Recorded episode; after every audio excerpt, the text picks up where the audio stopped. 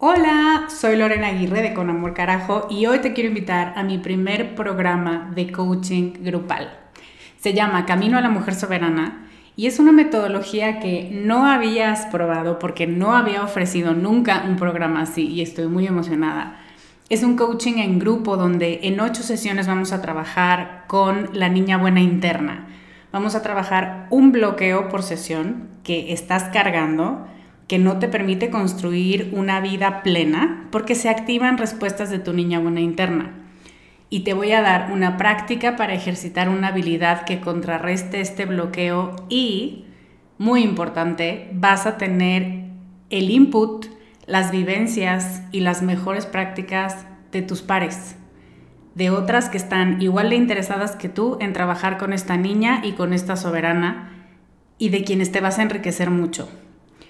Entre las habilidades con las que vamos a trabajar está el merecimiento, usar tu deseo como brújula, aprender a recibir, la autorregulación emocional y cuatro habilidades más. Este es un grupo reducido, tenemos 15 sillas y una de ellas puede ser para ti. Te invito a que vayas a descubremasdeti.com diagonal camino para revisar las ocho habilidades completas la metodología mayormente explicada, los planes de pago y para que veas dónde nos puedes encontrar si tienes preguntas. Te esperamos allá para recorrer este camino juntas. Hiring for your small business? If you're not looking for professionals on LinkedIn, you're looking in the wrong place. That's like looking for your car keys in a fish tank. LinkedIn helps you hire professionals you can't find anywhere else, even those who aren't actively searching for a new job but might be open to the perfect role. In a given month, over 70% of LinkedIn users don't even visit other leading job sites. So start looking in the right place. With LinkedIn, you can hire professionals like a professional. Post your free job on linkedin.com slash people today. Con amor carajo. Capítulo 27.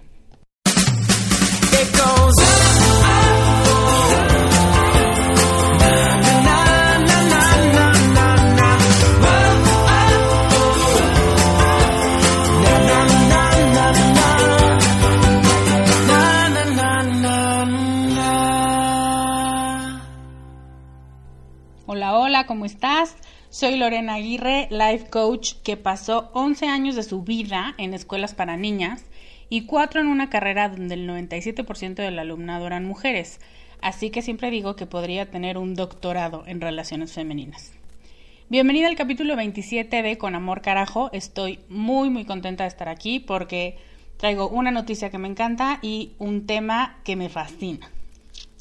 Estamos en pleno reto Más Feliz en 10, que es un reto en Instagram y está increíble. Me encantan sus fotos, pero más me gustan sus comentarios y los de la gente que las sigue y que las ama y que les pone que son lo máximo. Entonces, estoy encantada. Ya estamos a la mitad del reto. Hoy, acuérdense que tengo tres premios para las mejores reflexiones y para las mejores fotos y para darme cuenta que este reto realmente te hizo más feliz en 10 días. Resulta que mañana 30 de julio es el Día Internacional de la Amistad. Y como me encanta encontrar días raros para nombrar mis podcasts, hoy vamos a hablar de la amistad, pero específicamente de la amistad entre mujeres. Este es un tema que me fascina y que veo muy necesario replantear, porque la mayoría de las mujeres que conozco no tienen buenas relaciones con otras mujeres, y considero que eso es un grave, gravísimo e imperdonable error. ¿Sabes por qué? Porque las mujeres somos mágicas. Eso llevo diciéndote desde que te conozco, o más bien desde que me conoces. Y ahora encontré un estudio científico que lo avala. Entonces te voy a contar de eso y también te voy a contar de algunos de los errores que cometemos que alejan a otras mujeres, que nos hacen estar en círculos de amigas, entre comillas, con los que no nos sentimos cómodas y me gustaría que ubicaras qué error estás cometiendo para dejarlo de hacer right now. Así que ese es el tema de hoy y estoy encantada. Pero antes, quiero contarte que con toda intención, este reto del que te hablé de Instagram es un preámbulo, como un calentamiento para el reto Sé tú, que tuvo su primera edición en abril de este año y que va a llegar renovado en agosto. Te quiero compartir un poquito de qué se trata. Es un reto de 21 días, el pasado era de dos semanas, para explorar los lugares de tu mente y de tu corazón que tienes que reacomodar para que encajen con la vida y con la personalidad que tienes hoy. Porque muchas veces, de hecho la gran mayoría de las veces pasa, que cambias y no te das cuenta, pero sigues teniendo hábitos pasados y entonces es como muy confuso lo que estás haciendo ahora con lo que se supone que tendrías que estar haciendo. Entonces este reto te permite reencontrarte hoy como eres y no como te imaginas que eres o como fuiste o como te gustaría ser. Entonces recibes todos los días un mail de mi parte pidiéndote que hagas algo para cuestionarte, para sentirte cuidada, contenta, para salir de tu zona conocida, para crecer, para descubrir cosas que tal vez ni sabías que tenías guardadas y que son precisamente esas cosas las que no te dejan avanzar. Ahora, los retos en sí son muy, muy buenos, no es por nada, y te van a hacer crecer y aprender muchísimo. Pero el gran ingrediente extra de este reto es el grupo privado de Facebook. No sabes las amistades y las relaciones que he visto formarse gracias a ese espacio donde te estás conociendo y te emociona ver que las otras también, donde sus aprendizajes iluminan los tuyos y donde existe apoyo, consejos y mucha comprensión. Es impresionante. Te puedo asegurar que el 50% de los éxitos de este programa es que hagas los retos con tu mejor actitud y tu mejor disposición. Y el otro 50% es que te rodees de mujeres que están buscando lo mismo que tú. Crear su mejor versión todos los días y no ceder. Este reto lo hace posible. No quiero extenderme mucho, solo tenía que hablarte de los retos, de la dinámica y del grupo privado, pero toda la información adicional junto con los increíbles testimonios de las mujeres que ya estuvieron en el reto, lo puedes encontrar en descubremasdeti.com diagonal reto C más tú, pastas con mujeres. Y ahora sí, vamos al tema de este capítulo. La anécdota de este podcast es verídica y si eres una de las socias fundadoras de Comunidad Descubre, nuestro grupo de Facebook, no me dejarás mentir. Un día les pregunté qué era lo que más valoraban de tener amigas mujeres y esperando recibir respuestas positivas y donde entre mujeres nos echáramos porras, me encontré con un 90% de respuestas como yo no tengo amigas mujeres, me parecen muy complicadas. No puedo ser amiga de mujeres porque siempre acabo peleada. Y las mujeres son muy conflictivas, yo prefiero a los hombres. Me quedé en shock. Y no porque me parezcan personas detestables, negativas, nefastas, no, no, no, no. Estas son mujeres lindas, mujeres que quieren ser más felices, pero que al pensar en amigas, pues yo creo que se imaginan un nido de víboras, de apariencias y de pláticas superficiales. Te entiendo, si siempre pides el mismo platillo y te cae pésimo todas las veces, lo más lógico es que ya no lo vuelvas a pedir. Pero hoy vengo a hacer una apología a la amistad entre mujeres. Si me conoces, sabes que esta es una causa que defiendo con todo mi ser porque creo firmemente que las mujeres somos mágicas. Y creo que ya lo dije y lo voy a repetir más veces. Porque creo que tenemos una gran capacidad creadora, sanadora y detallista que le da a este mundo el toque de humanidad y de belleza que tanto le está haciendo falta. Esta semana leía un artículo que te voy a dejar en las notas y el título era La violencia florece sin lo femenino. Inmediatamente lo abrí y me impactó muchísimo porque es verdad. Hemos querido renunciar a nuestra esencia suave, pacificadora y detallista, tanto, tan fervientemente queremos abandonarla, que ya no nos reconocemos así. Nos da un poco de repele pensarnos como suaves. Y mucho menos aceptamos a las otras que están configuradas igual que tú y yo. Entonces es un rechazo a lo femenino, es un rechazo a la amistad entre lo femenino y este mundo necesita más de esa fuerza femenina, que no es fuerza como la de los hombres, que no es masculina, que no es dura, que no es determinante, sino que tiene una fuerza mucho más sutil, pero no por eso menos impactante. Y eso es lo que se nos ha olvidado. Pero ese no es el tema, que también me gusta mucho. lo que quiero decir es que esta fuerza femenina en conjunto también nos da miedo. Y si nosotras, que somos parte de ese grupo, le tenemos miedo, imagínate el resto, ¿no? El otro 50% de la población. Si no has tenido buenas relaciones con mujeres en el pasado, te quiero invitar a que les des una segunda oportunidad. O tercera, o décima, o cincuentava. Te quiero pedir que no dejes de creer que las relaciones entre mujeres nutren como pocas cosas en la vida. Y si no me crees, cuando te hable del estudio, espero que a ese sí le creas. Yo no soy la reina de las hadas. Sorpresa. Yo he tenido mi dosis de relaciones nefastas con mujeres, me han dicho cosas horribles, me han hecho sentir mal, me han lastimado y yo también he puesto de mi, parte también para eso. He plantado una que otra bomba en alguna ocasión. Pero yo creo que somos más que eso. Somos más que relaciones fallidas y más que personas que nos hacen daño, sin importar si tienen ovarios o no. O sea, tenemos que ir todavía más arriba de ese daño y de ese sentirnos ofendidas. Tal vez el problema fue que en ese momento de tu mala relación con mujeres no sabías lo que sabes ahora y tú tampoco supiste ser una buena amiga. Tal vez no estabas en contacto con tu propia feminidad y no podías pedirle a otras que te acompañaran en un camino que ni tú querías recorrer o que ni siquiera sabías cómo. Tal vez te tocó un mal espécimen del género femenino que te hizo daño, tal vez realmente esa persona era muy conflictiva, tal vez tú misma lo eras y no te dabas cuenta. Hay muchas posibilidades. Así que, más a mi favor, no abandones la magia que tiene una amistad sana, nutridora e increíble que se forma entre mujeres. Ahora sí te voy a contar sobre un estudio muy, pero muy interesante que estoy segura te va a encantar.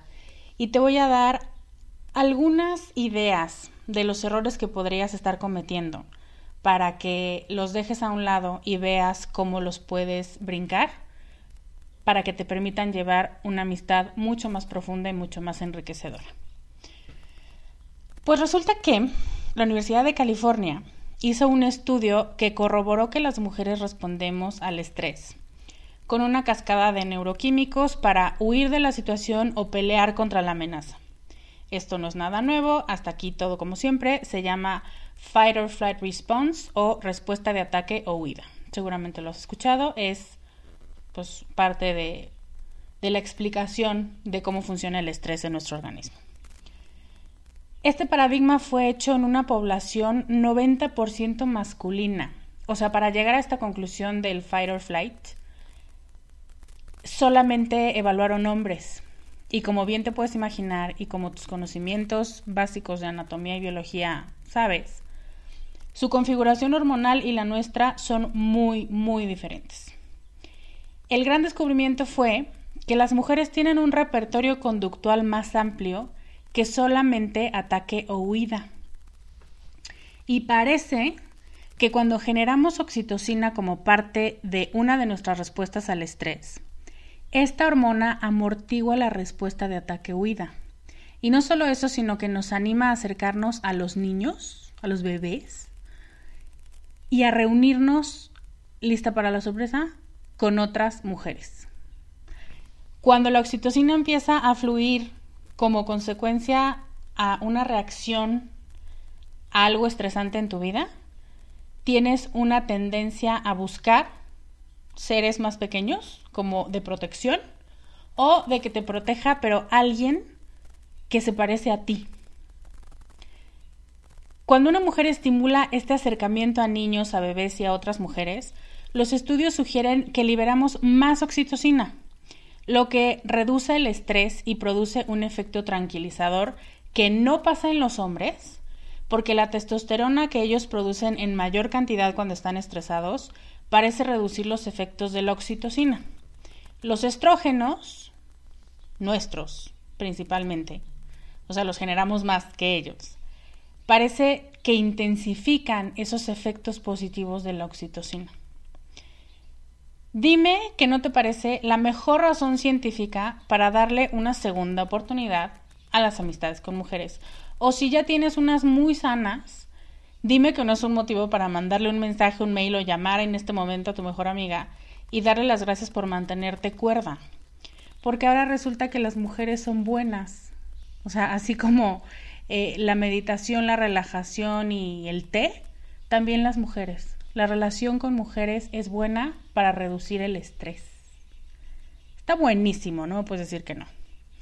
A mí me emocionó mucho este estudio porque me encanta encontrar fuentes científicas que validen lo que intuitivamente o por experiencia ya sé y porque tengo más autoridad para repetirte, busca mujeres nutridoras. No tienen que ser perfectas porque nadie tendría amigas, ni amigos, ni nada, sino querer cuidarte. Tienen que ser personas que estén dispuestas a ver por ti y que tú, en respuesta, estés dispuesta a hacer lo mismo por ellas. Even on a budget, quality is non-negotiable. That's why Quince is the place to score high-end essentials at 50 to 80% less than similar brands. Get your hands on buttery soft cashmere sweaters from just 60 bucks, Italian leather jackets, and so much more. And the best part about Quince, they exclusively partner with factories committed to safe, ethical, and responsible manufacturing. Elevate your style without the elevated price tag with Quince. Go to quince.com slash upgrade for free shipping and 365-day returns. Ahora voy a darte una lista de cinco errores que cometemos al relacionarnos entre mujeres. No para que estés de acuerdo conmigo, sino para que identifiques cuál cometes y hagas algo para cambiarlo y así ser la creadora de relaciones nutridoras y eliminar esta noción de que entre mujeres nos hacemos daño y nos destruimos y somos competitivas y somos malas personas, ¿ok? Primero, formar pandillas para sentirte segura, no para crecer juntas.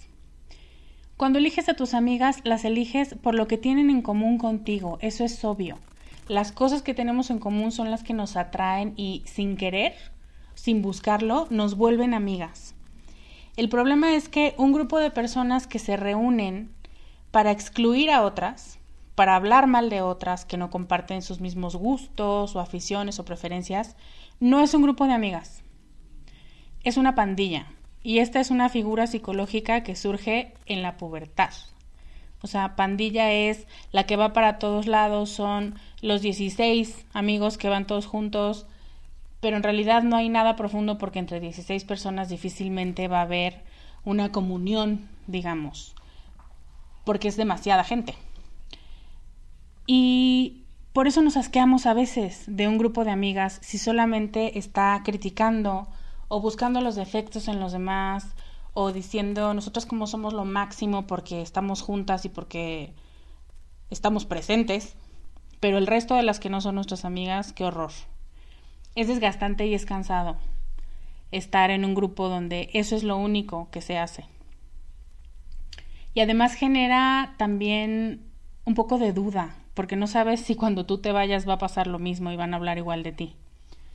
Entonces, si tienes un grupo de amigas que se dedica a esto, tenlo muy presente y procura cada vez bajar un poco esta crítica y esta tendencia que tenemos a señalar las cosas de la peor manera y decir que son nefastas y que como no se nos ocurrieron a nosotras no valen.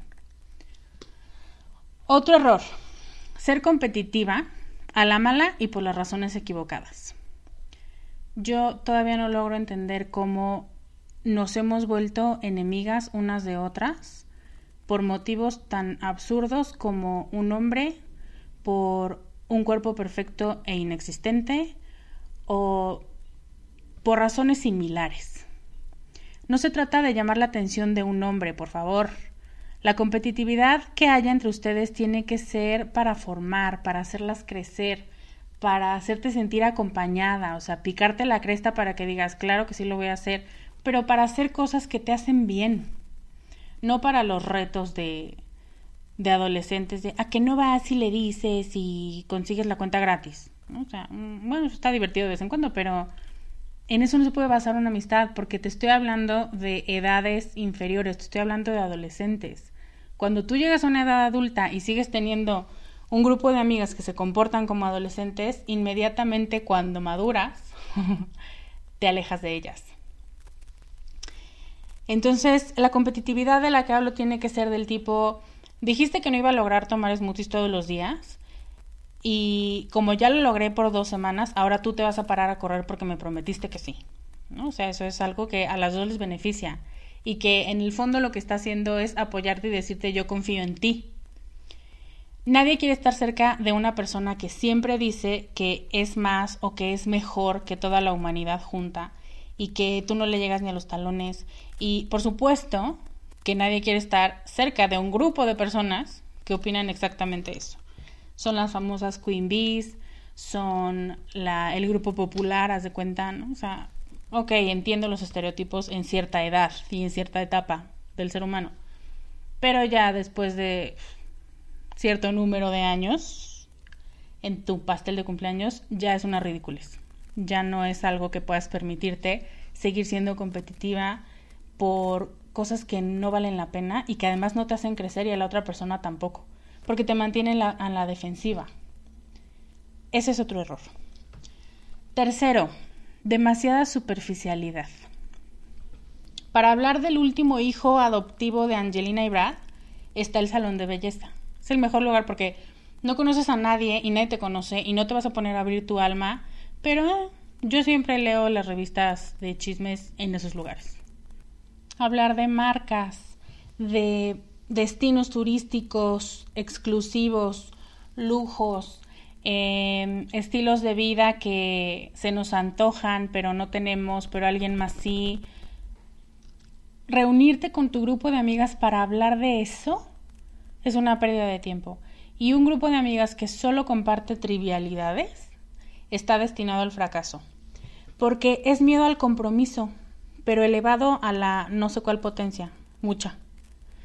Nadie dice nada importante que pueda comprometer su pensamiento, sus emociones o sus opiniones, porque tiene miedo, porque no confía, porque no sabes cómo lo van a tomar las otras, porque no sabes si te van a aprobar, si van a estar de acuerdo contigo, si se te van a ir encima, si te van a poner algún apodo. No te sientes cómoda. Esa es la realidad. En un grupo donde solamente se habla de estas cosas, es un grupo de personas que no se sienten cómodas entre ellas, que no confían. Y entonces deciden hablar del clima, en el peor de los casos. Este es otro error. El cuarto. ¿Qué tienen en común Friends, Sex and the City y How I Met Your Mother. Uno, que en algún momento de mi vida fueron mis series favoritas, pero eso no te importa. Y dos, que es el más importante, que presenta estándares irreales de amistad.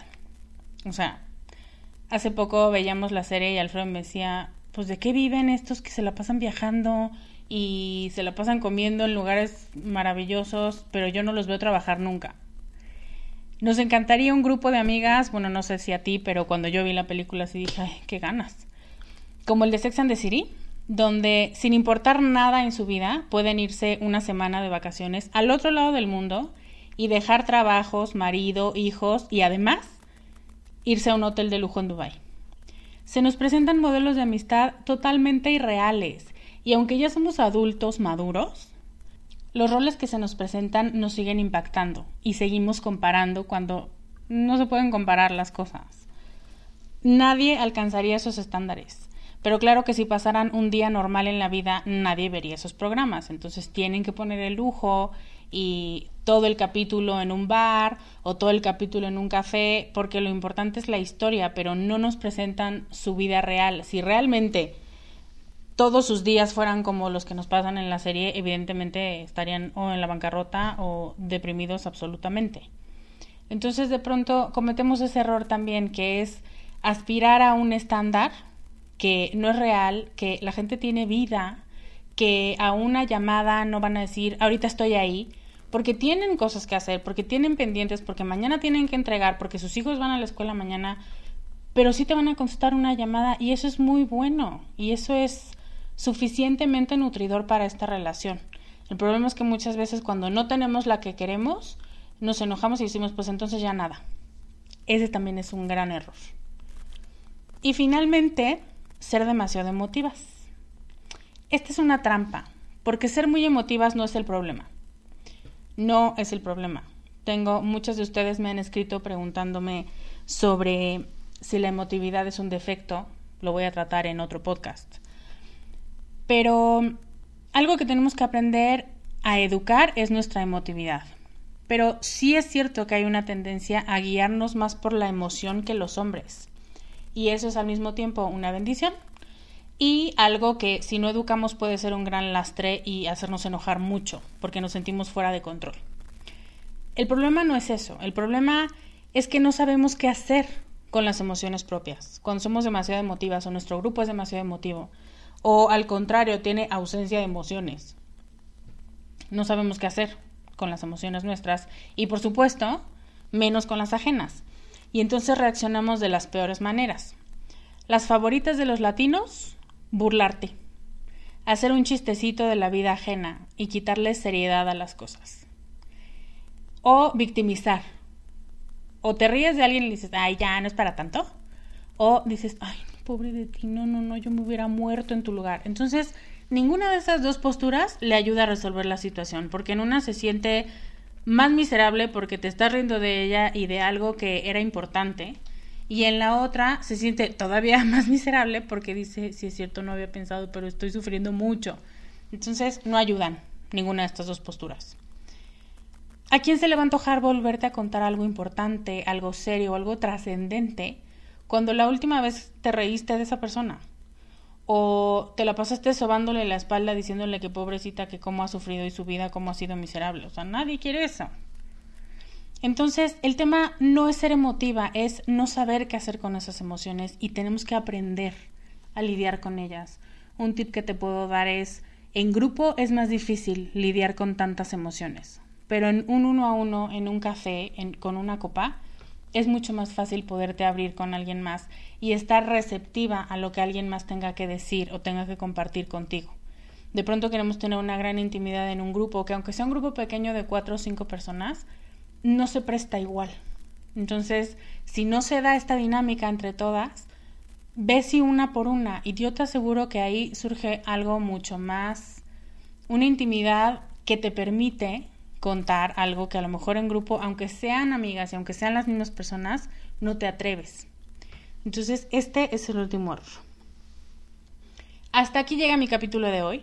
Espero que te haya gustado y sobre todo que te haya convencido de que te des otra oportunidad o de que profundices tu relación con tus amigas. Espero que identifiques dónde están esos errores que estás cometiendo o si pensaste en otros, que seguramente también existen otros en los que puedes estarte equivocando y que yo no mencioné, me los compartas en los comentarios, me encanta leerte. Antes de terminar viene mi parte favorita que es escucharte. Entonces te pido que en los comentarios en el blog me digas dos cosas. Primero quiero saber si te sorprendieron las conclusiones del estudio de la Universidad de California tanto como a mí, o qué sacas de ese estudio. Y dos, ¿qué vas a hacer esta semana para fomentar tus vínculos con otras mujeres, con tus amigas? A lo mejor las tienes súper abandonadas. Entonces, danos ideas para ver si a nosotros también se nos antoja hacer lo mismo con las nuestras. Si te gustó este podcast, compártelo. Hay muchas mujeres que necesitan escuchar los beneficios de formar buenas relaciones de amistad entre nosotras. Mándaselo a tus amigas con un mensajito diciéndoles cuánto las quieres y cuánto significan en tu vida.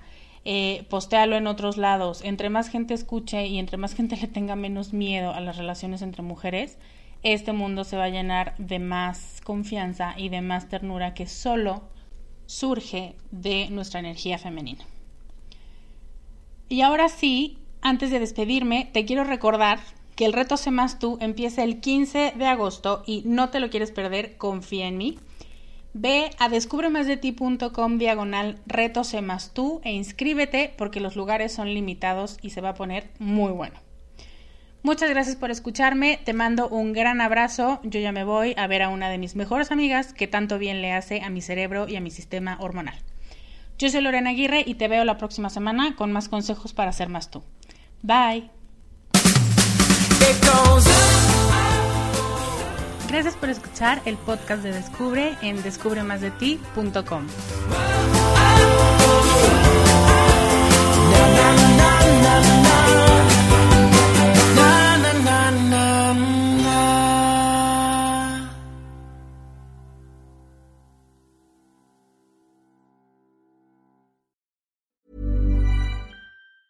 Planning for your next trip? Elevate your travel style with Quince. Quince has all the jet setting essentials you'll want for your next getaway, like European linen, premium luggage options, buttery soft Italian leather bags, and so much more. And it's all priced at 50 to 80% less than similar brands. Plus, Quince only works with factories that use safe and ethical manufacturing practices. Pack your bags with high-quality essentials you'll be wearing for vacations to come with Quince. Go to quince.com slash trip for free shipping and 365-day returns.